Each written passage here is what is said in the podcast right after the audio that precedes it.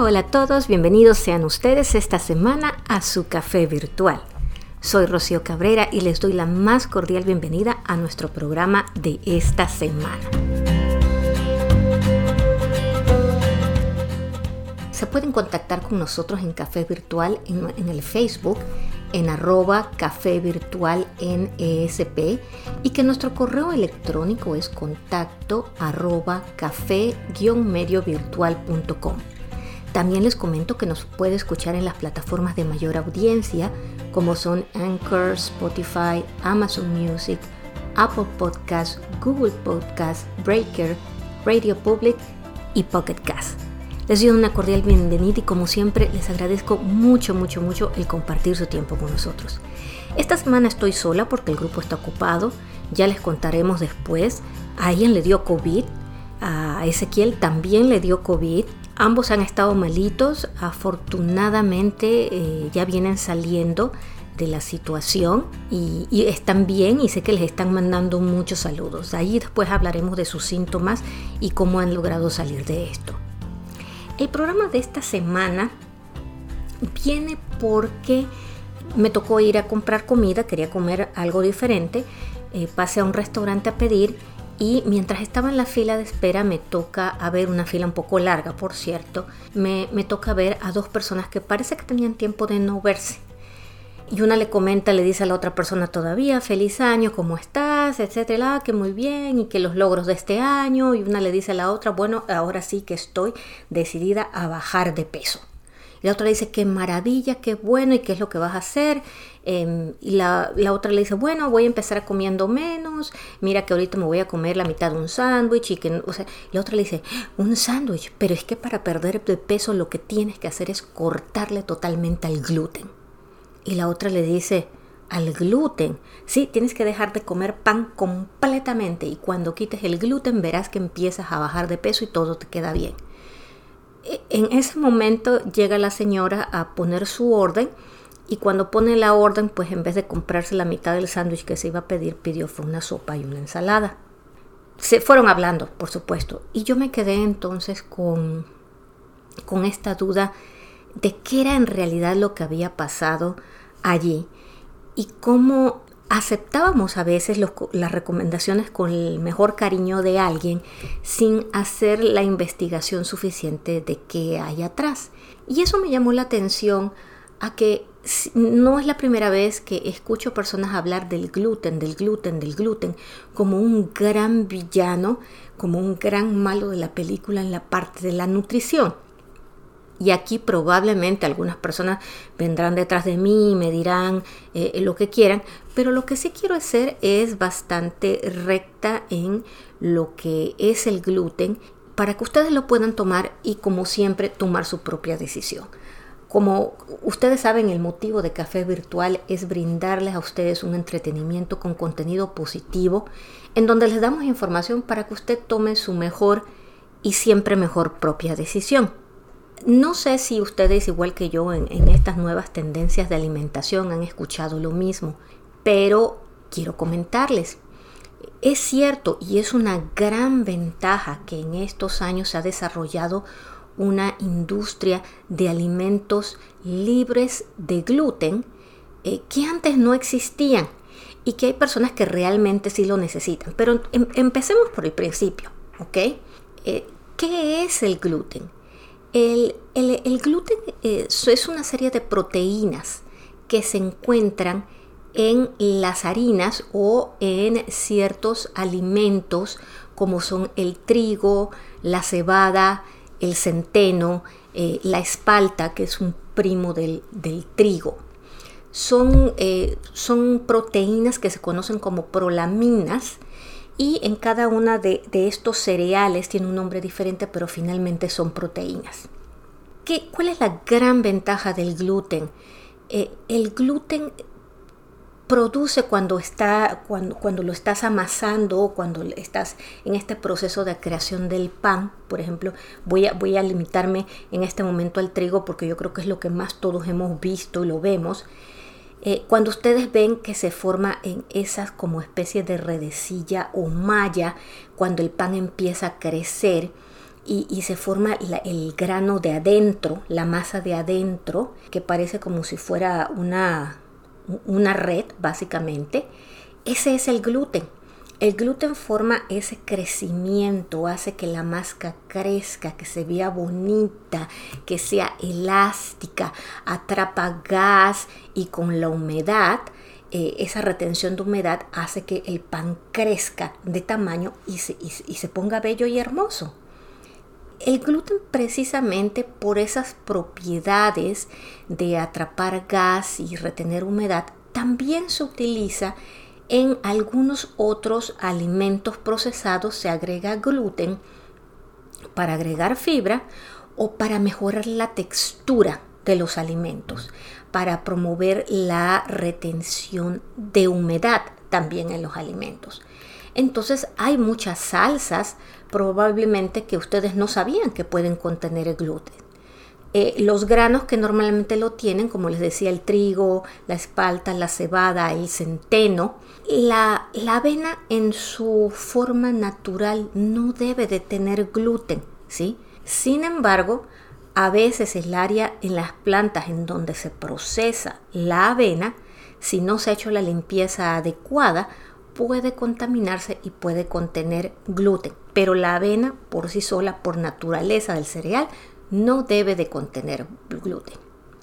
Ahora, otros alimentos con los que hay que tener cuidado por lo que les decía que les agregan, eh, pueden ser las galletitas, eh, pasta, cuando la pasta es hecha de trigo, los noodles, ¿cómo le llaman a estos que se utilizan como que en la comida china a veces?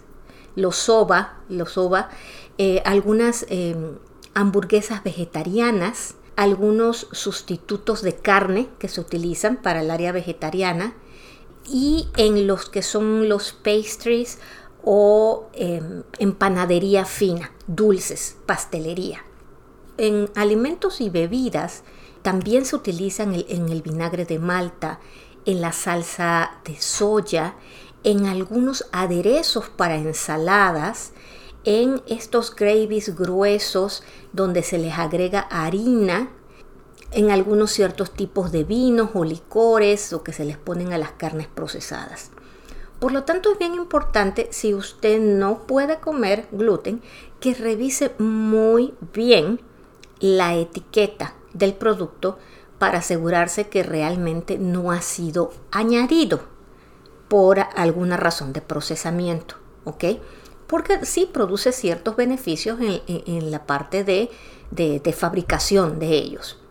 Ahora, realmente eh, las únicas razones por las que una persona no debería de comer gluten, ¿sí?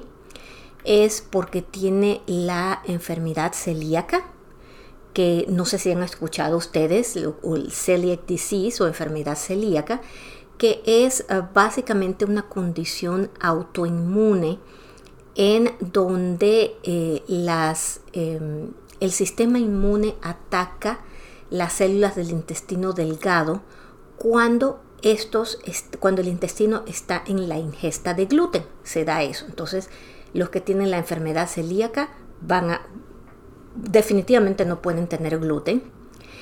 Hay otras personas que con el tiempo desarrollan una sensibilidad al gluten, pero no por causas de, de, enfermedad celíaca, simplemente desarrollan una sensibilidad.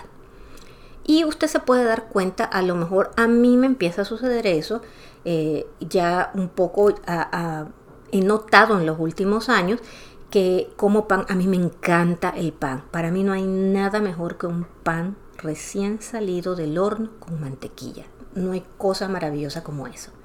Pero sí me he dado cuenta que cuando como mucho pan, ojo, mucho, porque se me suele ir la mano, si viene saliendo del horno, entonces me siento como hinchada, como que no lo puedo procesar bien, me demoro mucho tiempo realmente para procesarlo y puedo pasarme toda una tarde como, eh, como una ballena, eh, como una foca tirada tomando sol. Es increíblemente lo mal que me hace. Pero eso ya me he venido yo dando cuenta y es por exceso. Y el otro tipo de personas que probablemente no lo pueden tomar son las personas que eh, sufren del síndrome del intestino irritable. Ese también es un grupo de personas que, eh, que, tienen dolor en el abdomen, cambio en la evacuación de las heces cuando van al baño, de repente les, va, les da diarrea, estreñimiento. Algunos de ellos les produce o se han dado cuenta que les sucede por el gluten. Sin embargo, aquí lo importante entender es que el gluten no es el malo de la, de, la película. Ah, hay otro grupo de personas que son em, alérgicos al trigo. Ahora, las personas que son alérgicos al trigo no es que sean alérgicos al gluten, ¿sí? Es exactamente al trigo. No pueden comer trigo porque probablemente si comen harina de cebada, toleran la harina de cebada que también tiene gluten y no tienen problema. Es en, es en sí que tienen una alergia al trigo. Y muchos de los niños que han tenido este tipo de alergia eh, realmente la pasan o la crecen em, cuando llegan a edad escolar, más o menos, ¿no? Entonces, las únicas razones por las que usted realmente debe de dejar el gluten cuando alguien le dice es porque tenga alguno de estos desórdenes.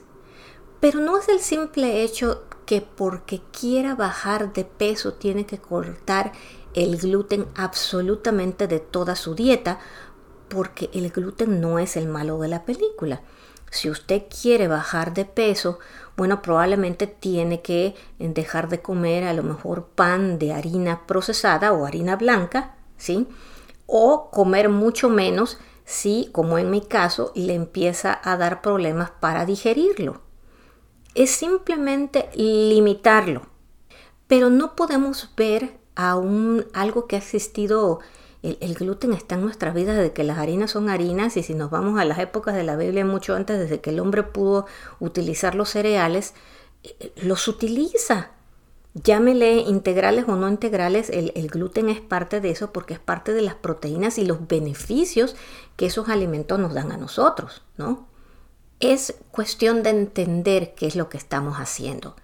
Si usted eh, no está seguro de tener alguna de estas enfermedades, uno hable con su médico y si a pesar de que le dicen que usted no tiene enfermedad celíaca y siente eh, que, todavía se pone mal del estómago, pueden ser muchas cosas, también como puede ser el gluten, pero eso usted lo debe tratar, ok, ahora como pan, pasan unos cientos días, me siento mejor, me, no me siento mejor y con eso usted lo empieza a controlar. Lo errado del caso es comentarles a otras personas que si quieren bajar de peso o quieren mejorar su salud en general, tienen que cortar un alimento totalmente sin saber el caso de cada quien y demonizando a una proteína que ha existido desde que el hombre es hombre y una proteína que tiene beneficios. Entonces, eh, la idea es que al entender y poder tener un poquito más de conocimiento de esto, eh, tengamos cápsulas de salud y que podamos tomar la decisión. No me voy a comer una barra de pan completa, no me voy a comer eh, algo completo, pero puedo comer un poco menos. ¿Qué es lo que queremos hacer? ¿Qué es lo que queremos lograr? ¿Cuál es el beneficio final? E informarnos. Y los que damos consejos, eh, pues tratar también de informarnos de cómo estamos dando los consejos.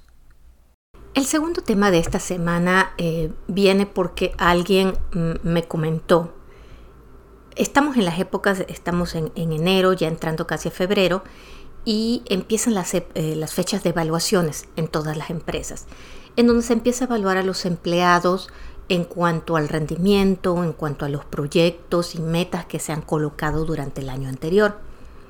Y alguien que conozco me dice, ¿cuál es la mejor forma de hacer realmente una crítica constructiva?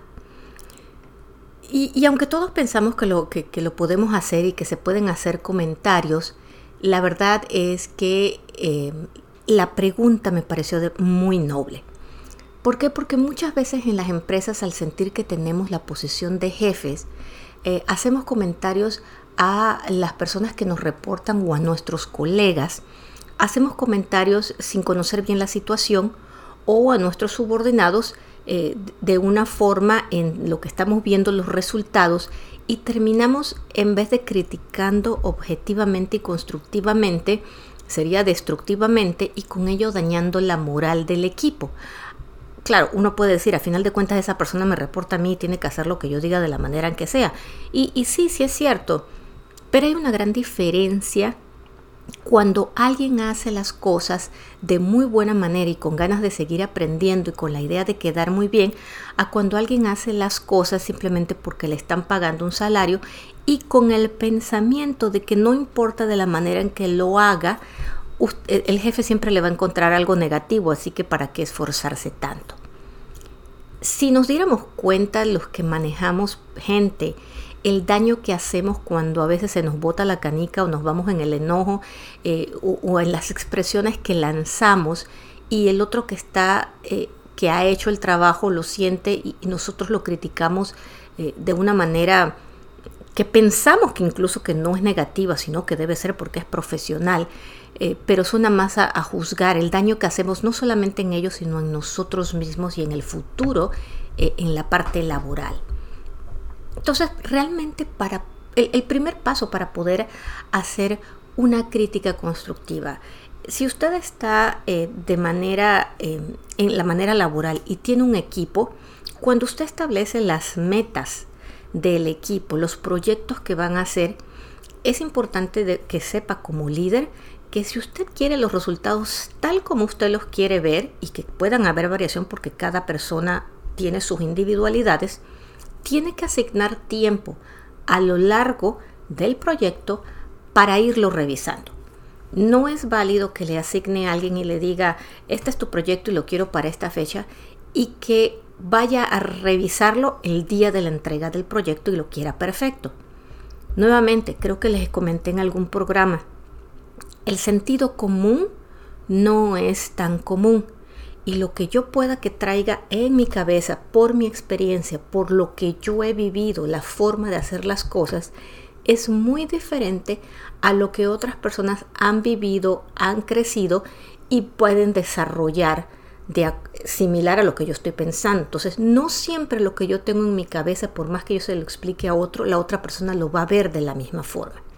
Por lo tanto, como líderes, siempre es importante que si usted asigna un proyecto, asigne también un periodo de tiempo para revisarlo. ¿Cuáles son las mejores fechas? Si usted lo puso para tres meses a un mes y medio, si no tiene mucho tiempo de estar cada mes haciéndolo, por lo menos a la mitad de la fecha del proyecto.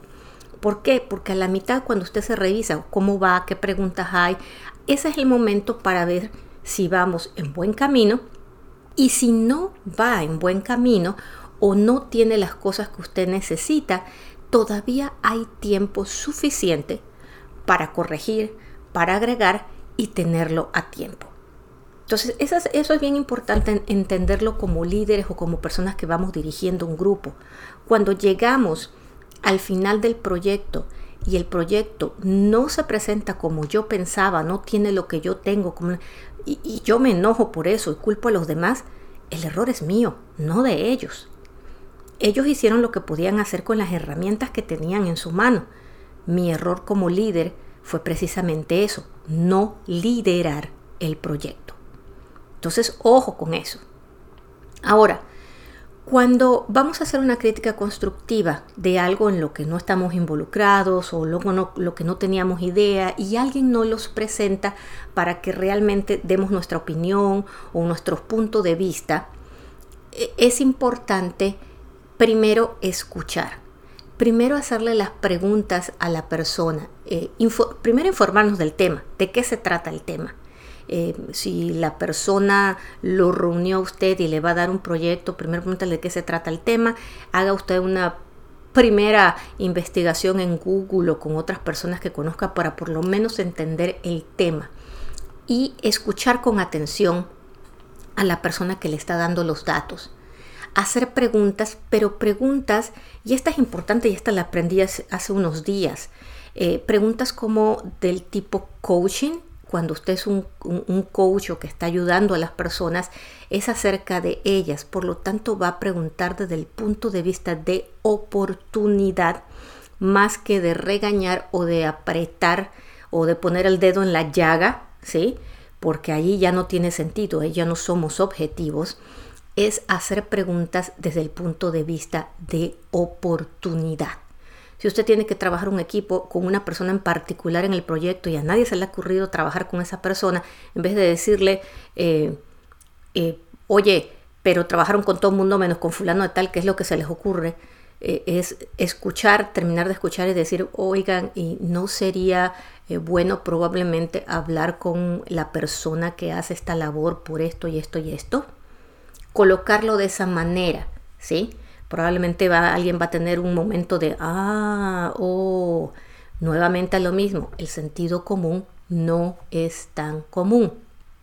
Luego de que usted se ha informado en cuanto al tema, le han expuesto el proyecto, ha escuchado, escuchado bien, ¿sí? sin interrumpir, eh, sin pensar en una respuesta inmediata, simplemente para asimilar, limite un poco la, la crítica, ¿sí? trate de buscar alternativas o ideas nuevamente eh, de cosas que usted probablemente nota que a alguien no se le ocurrieron, pero desde el punto de vista de oportunidad sin llevarlo con frases que sean crítica pura, como que tratando de decirle al otro que, que fue un tonto o no tuvo la suficiente visión para que esto no se le ocurriera. Es importante valorar a la otra persona, reconocer que esta persona ha hecho un esfuerzo, aunque a final de cuentas el proyecto no tenga lo que yo quiero o usted piensa que tiene muchos puntos de oportunidad que arreglar, la otra persona ha puesto un esfuerzo. Por lo tanto, no todo es negativo. Usted quiere remarcarle a la otra persona esa parte positiva. Y esa parte positiva es lo que hace que esa persona continúe dando lo mejor de sí. Es importante que tome el tiempo y lugar hay que hablar en el momento indicado, en la hora indicada. Eh, si, si, es un proyecto en grupo y hay algo que no le parece, no vaya a exhibir a su subordinado enfrente de todos los demás. Reconozca probablemente después de escuchar que hay algún tema de oportunidad y luego lo habla individualmente con ellos, ¿sí? Y se les comentan los errores y los acontecimientos. Eh, sin que sean eh, una manera fea, ¿no? La comunicación, como les decía, debe ser siempre con respeto y aprecio. Yo entiendo y lo entiendo por experiencia que hay momentos que uno no se puede controlar y que incluso por más que uno intenta quedarse callado, los ojos de uno hablan, se los digo por experiencia porque mis ojos a veces dicen lo que yo trato de cerrar con la boca, pero mientras no salga de mi boca, y esa es la primera práctica que tienen que hacer, cerrar la boca, eh, usted puede llegar a una conversación después y decir, mira, yo sé que mis ojos, eh, no es que estás enojado, porque estás enojado, tus ojos lo dicen, no, espérame, estoy asombrado por ciertas cosas, estoy pensando en ciertos puntos de oportunidades, pero de ninguna manera quitaría el esfuerzo que se ha hecho y a lo mejor eh, lo que me molesta es no haberme dado cuenta, no haberle puesto más atención antes al proyecto para haberles comentado que habían ciertos puntos de oportunidad. Reconocer usted mismo que usted también debió haber estado envuelto en ello. Hay que hacer un reforzamiento positivo, darle prioridad a todo lo que se pueda mejorar primero, eso sí, cuando se está haciendo una crítica, antes de enfocarnos en los puntos de oportunidades, enfóquese en todo lo positivo que el proyecto dio, todo lo que se descubrió, todo lo que se avanzó y después de esta parte positiva, entonces nos vamos a los puntos de oportunidades y lo que se puede mejorar, porque de eso se trata. Eh, hay que ser concreto, evitar generalizar y centrarse en lo que realidad eh, se puede mejorar. De esta manera se, se lograrán respuestas más positivas a la situación. Hay que ver las posibilidades del cambio también. Porque si el cambio, si lo que estamos pidiendo no está en las manos de la persona que está haciendo el proyecto, pues esta persona no podrá mejorar la situación. Si esta persona necesita ayuda o depende de otras personas, pues probablemente ve parte del resultado en que esta persona no recibió el apoyo que necesitaba y no está en manos de ella solamente hacer esto. Y ahí es donde usted también debe reconocer que si hubiera sabido de eso, usted hubiera ayudado a limpiar un poco eh, los pasos a obtener la ayuda. Es importante darse cuenta de qué alcance o qué está en las manos de cada quien. Otra parte que es también importante después de haber eh, hecho los comentarios necesarios, darle al equipo el derecho a réplica. Y también objetivamente, ojo, eh, puede que haya alguien en el equipo que no sea y empiece a excusarse, excusarse, excusarse. Hay que decirle, esto no es para excusarse. El derecho a réplica lo que nos ayuda es a entender el pensamiento de los que hicieron el proyecto y eh, por qué llegamos hasta allá, em, si es falta de experiencia o simplemente falta de alcance, pero hay que dejar que la otra persona hable y exprese su punto de vista para llegar a un punto medio. Las personas que son bastante objetivas, si realmente no lo sabían o no tenían experiencia, dirán, sí, me faltó esto eh, y es algo que puedo mejorar para la próxima, que es a final de cuentas a lo que, llegue, a lo que debemos llegar. Las críticas eh, constructivas y objetivas nos llevan más lejos, ayudan a nuestros equipos a crecer profesionalmente, pero sobre todo a que cuando nosotros lo hacemos con el ejemplo, ellos eventualmente hagan lo mismo con sus equipos y sus subordinados a través del tiempo. ¿Por qué? Porque al ellos recibirlo de esa manera, no aprenderán a otra forma de hacerlo, sino que entenderán cómo se sintieron y que ellos probablemente quieren hacer sentir a sus subordinados de la misma manera en que algún momento su mentor, su jefe, su coach los hizo sentir. Nos llevan a crecer. Me ha tocado ver muchos dueños de empresa cuando vienen o encuentran proyectos eh, que les tocaban a subordinados, eh, que ellos no están de acuerdo para nada en lo que se hizo ni en el resultado que se logró y empiezan básicamente a, decir muchas cosas al empleado que hizo el proyecto. El proyecto, se, el, el, empleado se siente inmensamente mal porque se siente regañado y que no lo hizo y todo lo demás, pero tampoco tiene derecho a réplica. Y probablemente una de las réplicas sería decirle al señor, señor, eh, yo hice lo mejor que podía hacer con las herramientas que tenía en la mano. Yo le estaba reportando a fulano de tal, que es mi jefe, y le estaba mostrando todos los pasos de esta manera y esta persona nunca me dijo que esto estaba mal ni que necesitábamos irnos por aquí. Entonces, eh, ¿cómo voy a mejorar si no tenía eso? Y volvemos a lo mismo, probablemente el dueño de empresa que se encuentra con este proyecto y se empieza a meter de lleno, tiene que tener ese tacto para darse cuenta que probablemente eh, la persona o el subordinado que lo hizo, pues le faltó la dirección exacta. Y si bien entiendo eh, su enojo porque las cosas no son como él pensaba, pues tampoco el, el, que está hasta abajo y que hizo el proyecto es el que tiene toda la culpa. Quiere decir que hay un camino en el medio en donde a todos nos faltó y que a él también le faltó en esa escalera de mando dar las instrucciones o la revisión adecuada para que todos llegaran hacia allá. Espero haberme explicado con estos y espero haberles hecho llegar, porque vienen estas épocas de evaluaciones. Se dan todos los años. Y para muchas personas, para muchos trabajadores en las empresas, es un periodo tenso porque muchos de ellos ven estas evaluaciones y estos proyectos eh, como la forma de subir profesionalmente. Y a veces cuando se hacen estas evaluaciones sin sentido, y puede haber una evaluación muy mal hecha, o sea, un proyecto muy malo, pero cuando la evaluación ha sido objetiva, el empleado lo entiende.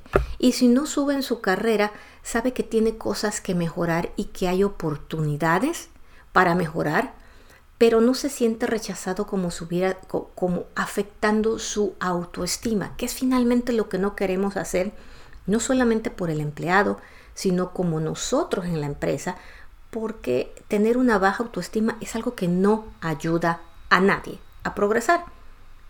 Entonces, es importante tomar esto en cuenta, sobre todo en esta temporada en, la que viene, y que se informen, eh, respiren profundo analicen sus palabras con sus subordinados, cómo lo van a hacer Y los que están abajo que reciben estas críticas, si no reciben una crítica constructiva y objetiva, no lo tomen personalmente. Sé que pueden decir me van a refundir en la carrera y ni siquiera es mi culpa. Eh, traten de aprender lo que viene de esa crítica y aplicarlo de la mejor manera posible en el futuro con algún jefe, asegurarse de que su jefe siempre esté al tanto de qué es lo que van haciendo y tratar de ver si esta persona lo está informando de manera adecuada.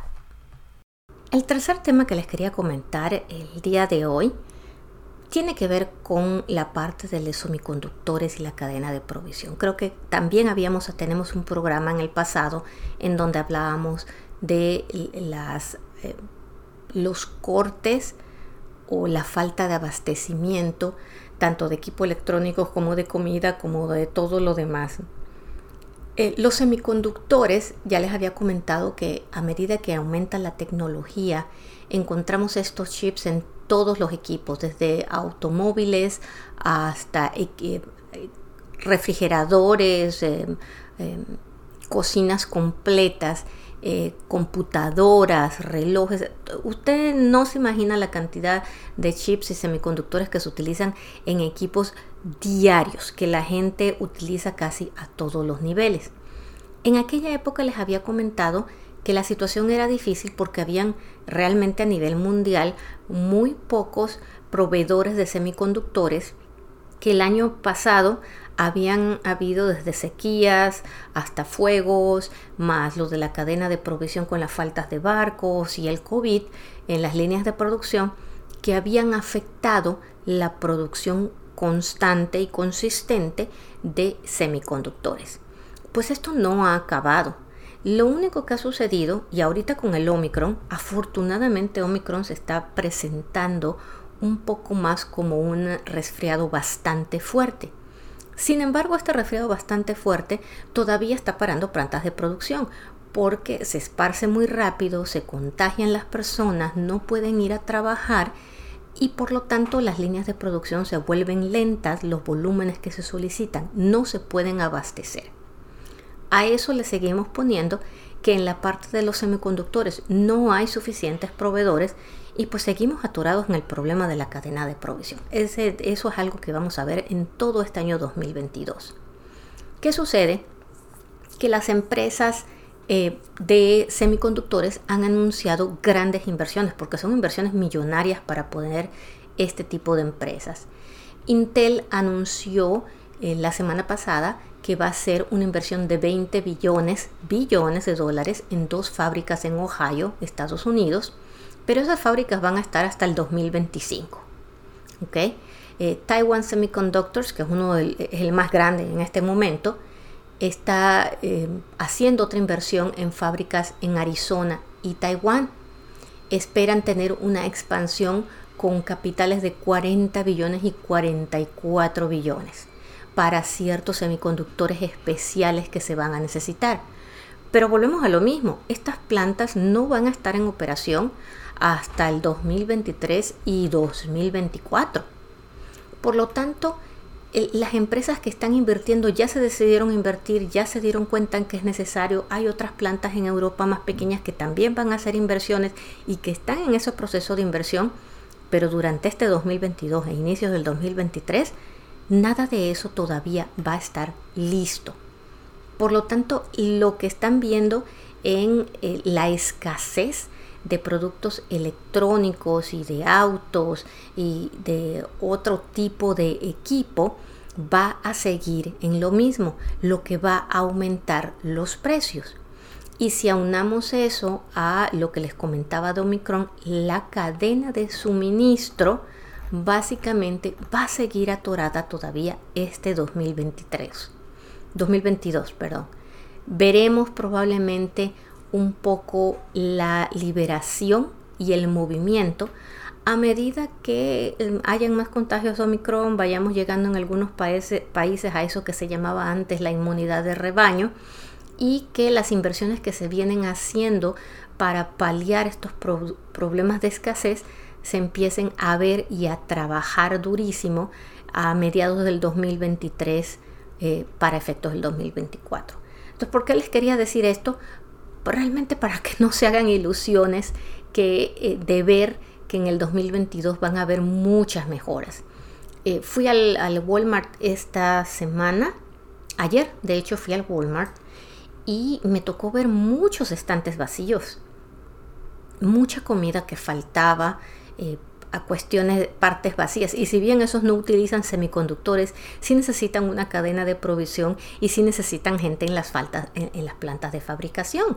Por lo tanto, es un hecho que el COVID en este momento eh, viene limitando eh, la cantidad de conductores, la cantidad de gente en fabricación, la cantidad de gente que puede atender en las bodegas y es una cadena que nos va llevando a todos. ¿Qué indica eso? Que vamos a continuar viendo precios altos y que vamos a tener que amarrarnos un poco en, los consumos y acostumbrarnos a ver un poco los estantes un poco vacíos.